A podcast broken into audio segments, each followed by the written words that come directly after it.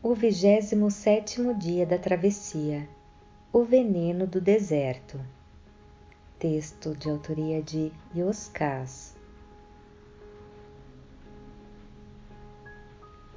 O falcão ficou um longo tempo planando em círculos, como se apenas flanasse despreocupadamente pelo deserto.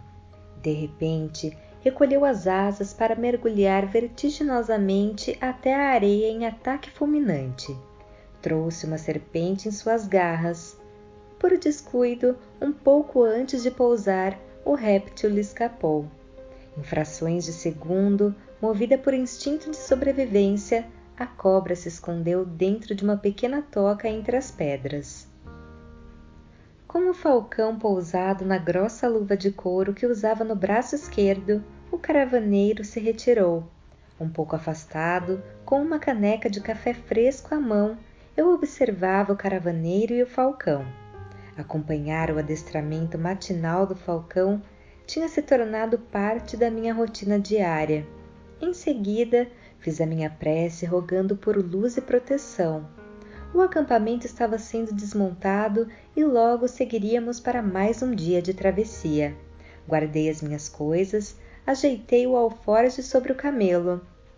E, para minha surpresa, quem tornou a alinhar ao meu lado para a marcha foi a Ingrid, a bonita astrônoma. Animado, puxei conversa. Animado, puxei conversa. Tive o cuidado de, naquele dia, não polemizar com ela para não acabarmos em discussão como ocorrera outras vezes. Ela era apaixonada por mecânica quântica e quanto à sua aplicabilidade tanto na astronomia como na construção da realidade. Dizia que o nosso cotidiano tem mais em comum com as estrelas do que a nossa tosca filosofia era capaz de imaginar. Agradável e inteligente em seus modos e argumentos, embora eu discordasse de vários deles, ela fez com que a manhã tornasse mais rápida do que eu desejava. Quando me dei conta, já estávamos no meio do dia, hora que costumávamos parar para um breve descanso e uma refeição ligeira desmontamos os camelos, estendemos um pequeno tapete para sentar e me ofereci para buscar algumas tâmaras com os encarregados da caravana. Ela aceitou com um sorriso. Eu tinha dado poucos passos quando ouvi um grito. Eu sabia que era a voz da Ingrid. Virei-me rapidamente e, ao mesmo tempo que vi a sua expressão de dor, observei uma serpente fugir com impressionante agilidade pelas areias após morder a astrônoma. Desorientado e aflito, gritei por socorro. Logo várias pessoas se aproximaram. Nervosos, todos falavam ao mesmo tempo. Sem demora, um dos encarregados pela segurança matou a cobra e confirmou o que todos temiam: era venenosa. Desejei do fundo do coração que tivesse soro antiofídico na caravana. Pensei que a organização teria o zelo de trazer alguns remédios para situações previsíveis como essa. Claro que teria. Não tinha.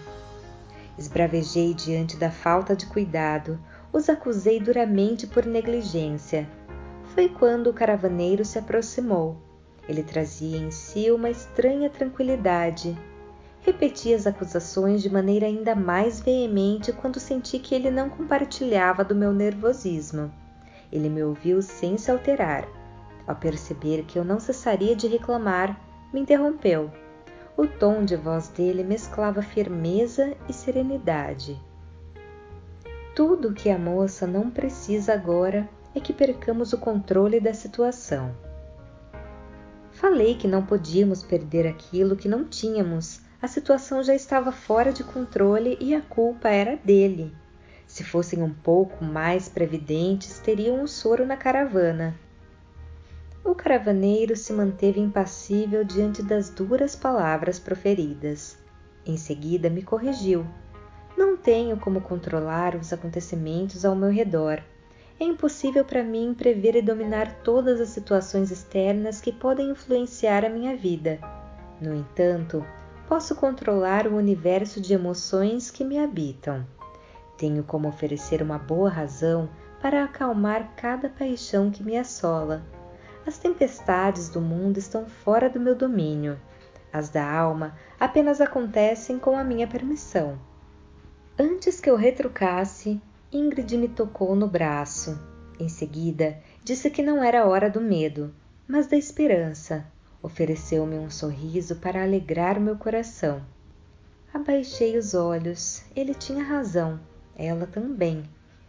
Tudo o que não precisávamos naquele momento era do meu destempero. Eu precisava me orientar pelas virtudes ao invés de seguir o impulso das minhas emoções. Em silêncio, lamentei comigo mesmo de não ter tido um comportamento melhor.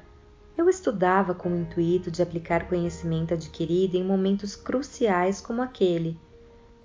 Porém, mais uma vez, deixava escapar a oportunidade. Calei-me. O caravaneiro pediu para trazerem a serpente. Na frente de todos, abriu o ventre do animal com o seu punhal extraiu um líquido viscoso, vertendo-o para uma taça. Depois solicitou que colocassem uma determinada mistura de ervas em infusão. Tudo aquilo era desconhecido para mim. Enquanto aguardávamos, vi a Ingrid quase desfalecer e tentei animá-la. Ela começava a arder em febre. Quando chegaram com o chá, ele misturou ao líquido retirado da cobra, mexeu com o punhal. Em seguida, entregou para a astrônoma beber. Ela não hesitou. Fez uma careta revelando o gosto amargo do elixir. O caravaneiro orientou os encarregados que fizessem uma maca para ser transportada entre dois camelos emparelhados. Não queria que Ingrid fizesse nenhum esforço. Mandou que envolvessem com vários cobertores. Era importante não só pela febre, mas que ela transpirasse bastante, na esperança que o organismo dela, estimulado pelo elixir, expelisse o veneno pelos poros. Esperei que ele saísse e fui ao seu encalço. Eu queria saber se ela ficaria bem. O caravaneiro foi sincero. Não sei. Insisti em saber quais as chances dela sobreviver. Mais uma vez a honestidade imperou. Pequenas, muito pequenas, Aquele tipo de serpente possuía um veneno muito agressivo. Eu não estava pronto para ouvir aquilo. As palavras têm o poder de enfeitiçar, tanto para o bem quanto para o mal. De imediato as emoções se avantajaram e por pouco não tornaram a me aprisionar mentalmente. Tive que fazer um esforço enorme para impedir que elas me dominassem mais uma vez. Embora soubesse que naquele momento seria inútil insistir, não consegui deixar de ponderar que seria prudente que a caravana trouxesse nas próximas viagens algumas doses de soro antiofídico devido à grande quantidade de cobras que existem no deserto. Eu queria deixar registrado a minha insatisfação com o que considerava uma falha grave de planejamento. O caravaneiro, talvez por sentir o meu sofrimento, me olhou com profunda compaixão. Havia misericórdia em seus olhos ele explicou. Não foi por esquecimento. A razão é outra e bem simples. O soro precisa estar refrigerado para não estragar. Seria difícil transportar uma geladeira na caravana. Impossível mantê-la ligada. Este é o motivo. Ele tinha razão. Calei-me. O caravaneiro aconselhou. Mesmo que tivesse ocorrido um erro, não é hora de desperdiçarmos energia, tempo e tranquilidade com o que não foi feito. O momento é de concentrar esforços naquilo que podemos fazer, nas soluções possíveis. Ele concluiu: Fizemos tudo o que sabíamos, agora temos que formar uma corrente de pensamentos bons em torno da moça, oferecer o nosso coração para que, unidos, sirvam de alicerces para a ponte pela qual os bons espíritos do deserto irão transitar. Quanto maior o amor, mais carga a ponte consegue suportar. E me deixou um aviso. Uma boa ponte tem o tráfego interrompido quando um dos seus pilares se mostra frágil. É como cortar o fio condutor para interromper a passagem da eletricidade. Quem não se achar firme o suficiente para manter o fluxo energético entre as dimensões, que se afaste nesse momento. É também um jeito de ajudar. E saiu. A caravana retornou à marcha. Preocupado, alinhei o meu camelo logo atrás dos camelos que transportavam a Ingrid na maca. As palavras do caravaneiro não me saíam da cabeça. Eu tinha alguma dificuldade de alcançar a extensão delas. Ideias e emoções duelavam dentro de mim. Ao mesmo tempo em que eu desejava a cura da astrônoma, eu tinha dificuldade em acreditar que acontecia. As condições eram muito precárias. Foi quando fui surpreendido por uma voz. O que determina se o andarilho prosseguirá na jornada não são as intempéries da estrada, mas o poder que ele traz consigo. As batalhas de um guerreiro não se definem na sua destreza com a espada. As vitórias nascem na mente. Para vencer, não se pode temer a derrota. Para se viver, ao menos com a intensidade que a vida merece, não se pode temer a morte. A vida se molda na consciência. Era a bela mulher com os olhos da cor de lápis lazuli. Ela emparelhou seu vigoroso cavalo negro ao lado do meu camelo sem que eu percebesse. Brinquei que ela tinha de parar de ler os meus pensamentos. A mulher sorriu e prosseguiu. Não basta entender, é preciso aceitar. Na existência temos um indispensável exercício com a verdade. A verdade se constrói na amplitude da consciência, ambas são traços de uma mesma régua. Eu disse que não tinha entendido. Ela começou a explicar. Somos bem mais do que os nossos corpos físicos. Somente ao aceitar essa realidade nos será possível viver de acordo com outro nível de percepção Fora disto, todo o resto é ilusão e cotidiano. Conhecimento, quando alinhado à prática, permitem ir, desde que maneira amorosa, além dos cinco sentidos básicos. É quando deixamos a infância das sensações para conhecer as infinitas possibilidades de outra realidade, bem menos física, bem mais poderosa. Toda cura tem origem na consciência por sua vez, posso ter o inconsciente como aliado ou inimigo, a depender de como será utilizado. O mesmo martelo que utilizo na construção também posso usar na demolição. Interrompi para falar que o discurso continuava complicado. Pedi para ela explicar melhor. A mulher de olhos azuis teve paciência. O inconsciente, movido por memórias ancestrais, aprisionado por condicionamentos culturais, responde por nós mais do que costumamos nos dar conta. Ele é responsável pelo automatismo de quase todas as reações que temos. Isso faz com que também sirva de limitador às novas possibilidades. O inconsciente, enquanto selvagem e dominador, impede o consciente de se expandir e conhecer todo o seu infinito poder. Educar o inconsciente é primordial para a liberdade da consciência. A amplitude do olhar leva à transformação do ser. A realidade ao seu redor se modifica à medida que você a entende de maneira diferente. Era sobre isso que o caravaneiro falava contigo. A consciência, embora perceptível no corpo físico, está também fora dele. Esse é um indício inicial para conhecer novas capacidades ao permitir a interação entre planos de existência.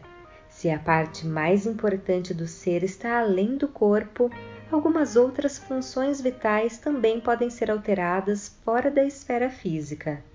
Claro que vários fatores, como o karma, por exemplo, afetam o resultado pretendido, pois evolução está intrinsecamente ligada ao aprendizado.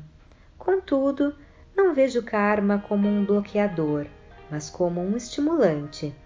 O aprendizado irá movimentar o incomensurável poder que por ora está fora de uso, proporcionando uma vida mais plena em liberdade, dignidade, paz, felicidade e amor. Se karma é uma lição ainda não aprendida, ele, em verdade, é um aliado à evolução é do veneno que se extrai o antídoto para a cura. Para tanto, não se veja como um corpo, mas como um espírito. Não se acredite uma mera matéria andante, porém uma sofisticada energia pulsante. Essa é a diferença entre o estar e o ser, entre o meu e o eu, entre a estética e a ética, entre o finito e o infinito.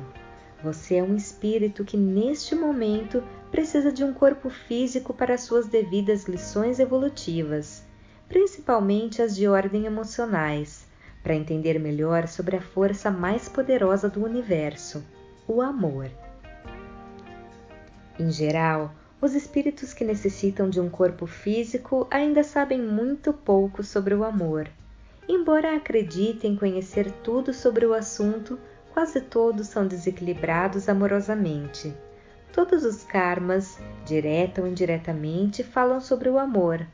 Com forte influência dos sentimentos, somos cada um dos nossos pensamentos. A harmonia daqueles são imprescindíveis ao equilíbrio e à evolução destes. Assim, moldamos a realidade através da consciência, nem mais nem menos. Ideias alicerçadas em sentimentos que se materializam em escolhas. Uma após outra, as escolhas desenham quem sou a cada momento. Emoções equilibradas ajudam a aperfeiçoar as escolhas ao buscar inspiração nas boas virtudes. O exercício das virtudes me aproxima da luz, não há outro caminho. Aos poucos, a plenitude se instala no ser, mantendo-o além das tempestades mundanas. Assim, temos uma vida diferente e melhor daquela na qual fomos educados por padrões que privilegiam o plano material em detrimento às conquistas invisíveis. É a diferença entre as grades e as asas, entre o veneno e o antídoto. A cada fração de segundo, emitimos vibrações de acordo com o pensar daquele instante. Os pensamentos formam ondas que navegam pelo espaço gerando efeitos. Luz e sombras se alimentam deles. Cada onda tem uma frequência própria, ondas longas quando as vibrações são densas, ondas curtas nas mais sutis. Isso determina a qualidade da nossa energia, define quem somos e as forças com as quais estamos em sintonia estabelece o poder que temos a cada momento da existência. As ondas longas formam abismos nas rotas do universo. As curtas funcionam como pontes. Assim determinamos aonde podemos ir, se estamos aprisionados ou se somos capazes de prosseguir. Quem define o alcance da jornada é você, o seu olhar e o seu pensar, a sua consciência. As vibrações sutis, por serem de ondas menores, possuem uma maior capacidade de penetração, logo de transformação. Essa é a força do bem. Quanto mais leve o pensamento, maior o poder da luz em você e ao seu dispor. O que concede leveza ao pensamento é a esperança na vida, é a fé em si mesmo, a generosidade, a delicadeza e a paciência que tenho comigo e com todos, a humildade em ser e a compaixão em sentir, a simplicidade no viver, a alegria por perceber cada momento pulsando em minhas veias, a sinceridade da palavra e a pureza de intenções que pavimentam todas as relações, o amor que floresce em meu coração e eu compartilho com o mundo. Assim, alcançamos as estrelas.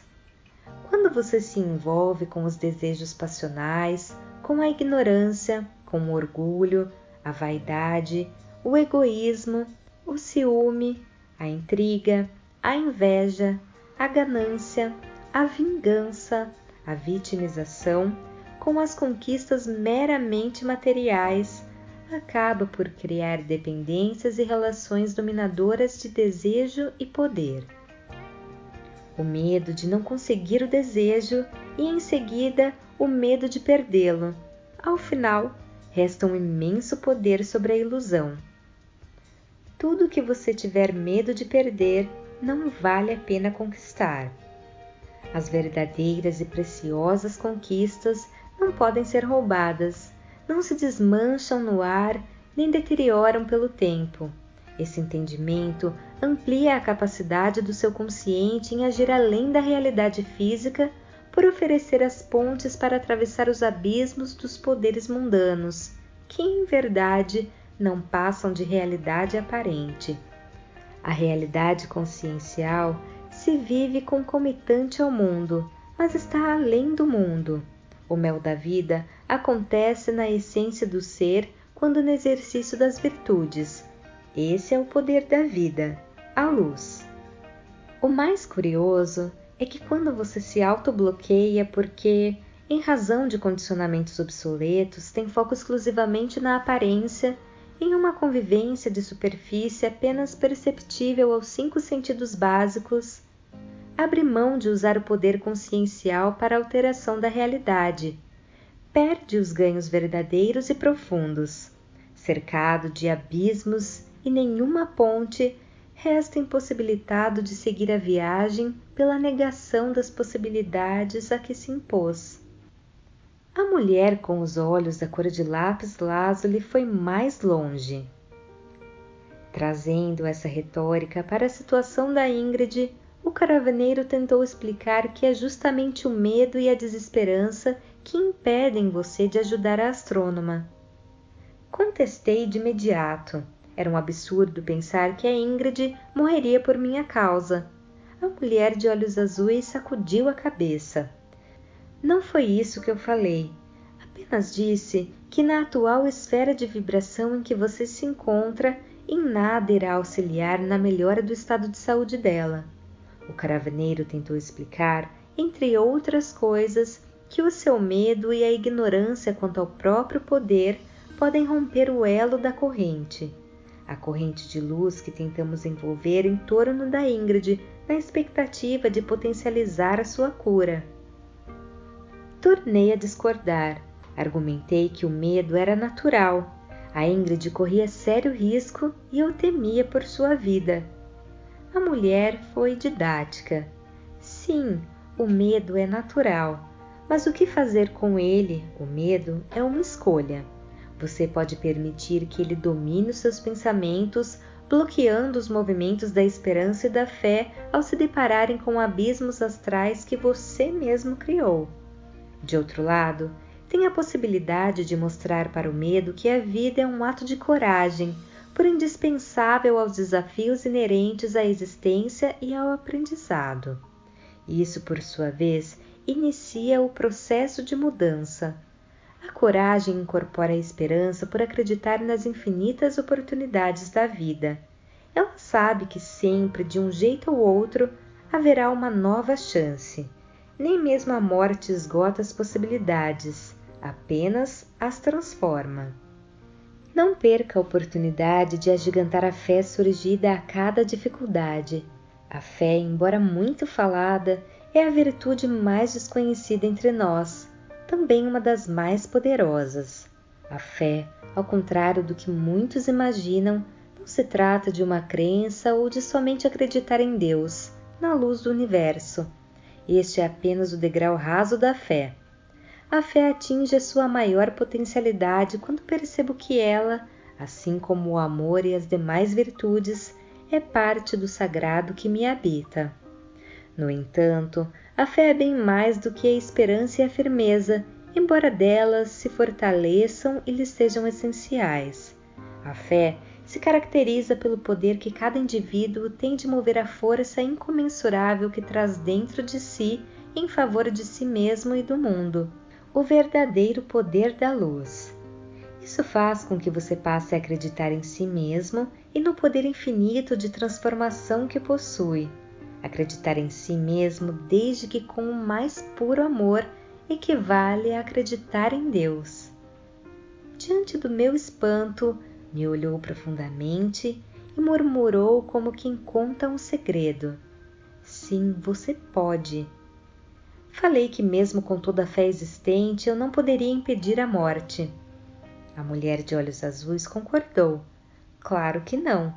E é bom que não possamos, pois seria um ato de profundo egoísmo. Discordei. Ela explicou. A morte é um ato de amor, um bonito e sábio gesto de amor da vida em relação à vida, desde é claro que se entenda todo o amor que há na vida. Ela, a morte, encerra um ciclo de aprendizado para proporcionar o início de outro em diferentes condições de existência. A morte não toma nada de ninguém, salvo dos que insistem em seus sentimentos de egoísmo e dominação. Assim, além de um gesto de amor, se torna também um ato de sabedoria e justiça.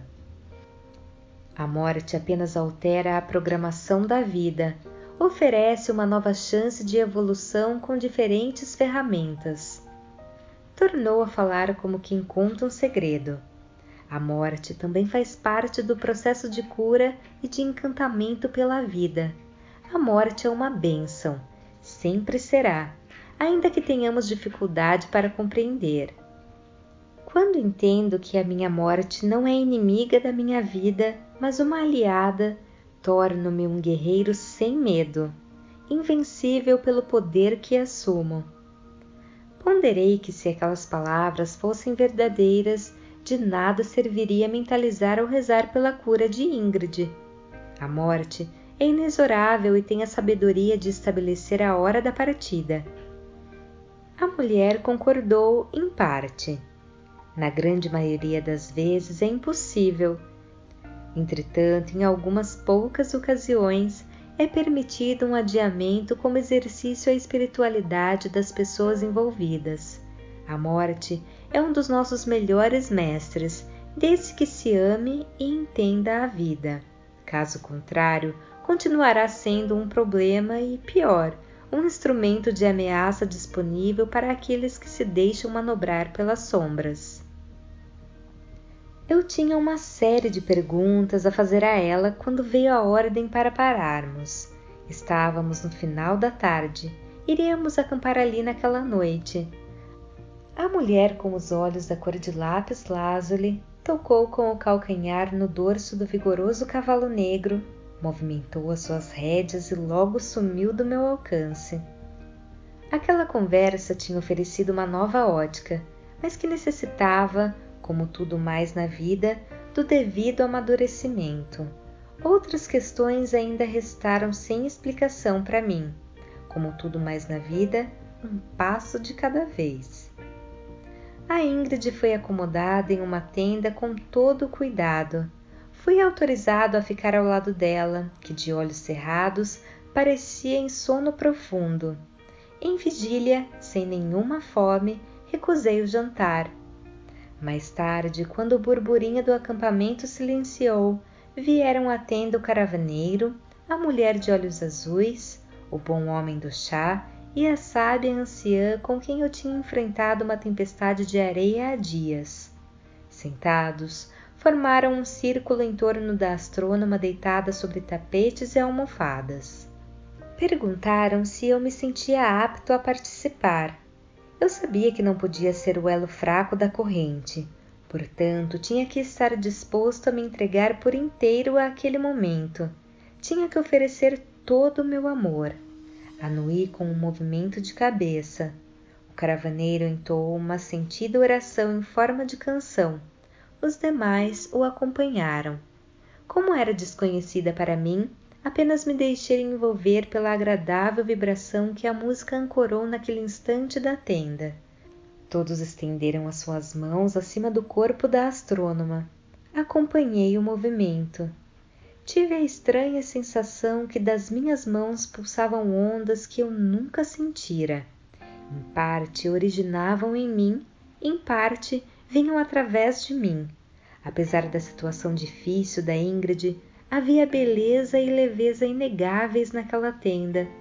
Não sei precisar o tempo que durou aquele cerimonial simples e poderoso, como a fé igual ao amor. Ao final, o caravaneiro sussurrou que os bons espíritos do deserto permitam que aconteça não os nossos desejos, mas o que for melhor para Ingrid. Dei-me conta naquele instante que, em verdade, nem sempre os melhores desejos, ainda que puros e sinceros, representam as melhores escolhas. Aos poucos, um a um, todos deram um beijo suave no rosto da astrônoma e se retiraram em silêncio. A sós com a Ingrid na tenda, pensei na frase dita pelo caravaneiro antes de sair: Que aconteça o melhor. Havia sabedoria, amor e justiça naquelas palavras. Quantas vezes não nos enganamos quanto ao melhor?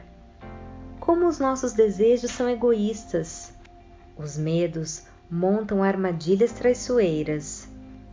A visão de curto alcance nos traz um sofrimento desnecessário por não entender o que existe além da curva, onde os meus olhos ainda não podem alcançar.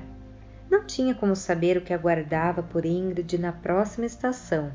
Era pretensioso da minha parte acreditar que eu sabia o que era melhor para ela, quando muitas vezes nem sou capaz de saber o que é melhor para mim. Sim, a morte é parte importante do ciclo da vida por permitir a sua renovação em outros níveis e planos de existência. Amar a vida consiste em entender a grandeza e a sabedoria da morte. Estar em paz com a morte nos permite viver os dias com intensidade, coragem e amor.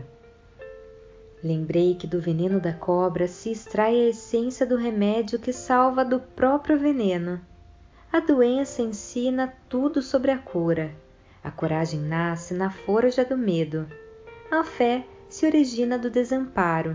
As sombras, no fundo, se tornam a semente da luz. A morte não é um mal, tampouco deve ser temida. Ela não é um veneno. A morte não mata, nem é um fim. A morte é a cura pela renovação, desde que haja respeito e amor pelo ciclo da vida a morte me fala sobre o valor da vida. Portanto, jamais devemos chamar ou desejar pela morte em respeito à vida. Porém, aceitá-la na sabedoria da própria hora, como um mestre que encerra uma aula. O meu coração serenou de maneira absoluta, as ideias ficaram claras como eu nunca as tinha percebido. Senti uma paz desconhecida Passei as costas da mão com carinho no rosto de Ingrid e lhe desejei o melhor, de modo sincero, ainda que fosse distante do meu desejo. Tive a firme sensação de que, independente do que viesse a acontecer, nada me abalaria. A vida evolui em ciclos de aprendizado, transmutações, compartilhamentos e infinitas viagens. Senti-me digno, livre e em paz em comunhão comigo mesmo como forma de estar em comunhão com a perfeição da vida. Uma estranha leveza pareceu capaz de me sustentar no ar. Quando a morte não mais assusta, a vida floresce em impensável beleza. O veneno da morte me oferecera o antídoto para a morte. Tinha me ensinado uma, apenas uma, das infinitas possibilidades de cura através da vida então, quando eu não mais esperava, o inesperado aconteceu. A astrônoma abriu os olhos e balbuciou por um pouco de água. Quando voltei com o cantil, Ingrid sorriu para mim. Era um sorriso lindo e repleto de vida. A febre cessou. Os seus olhos brilhavam. Naquele instante, não tive nenhuma dúvida de que a viagem dela ainda prosseguiria pelas areias do deserto naquela caravana ao meu lado.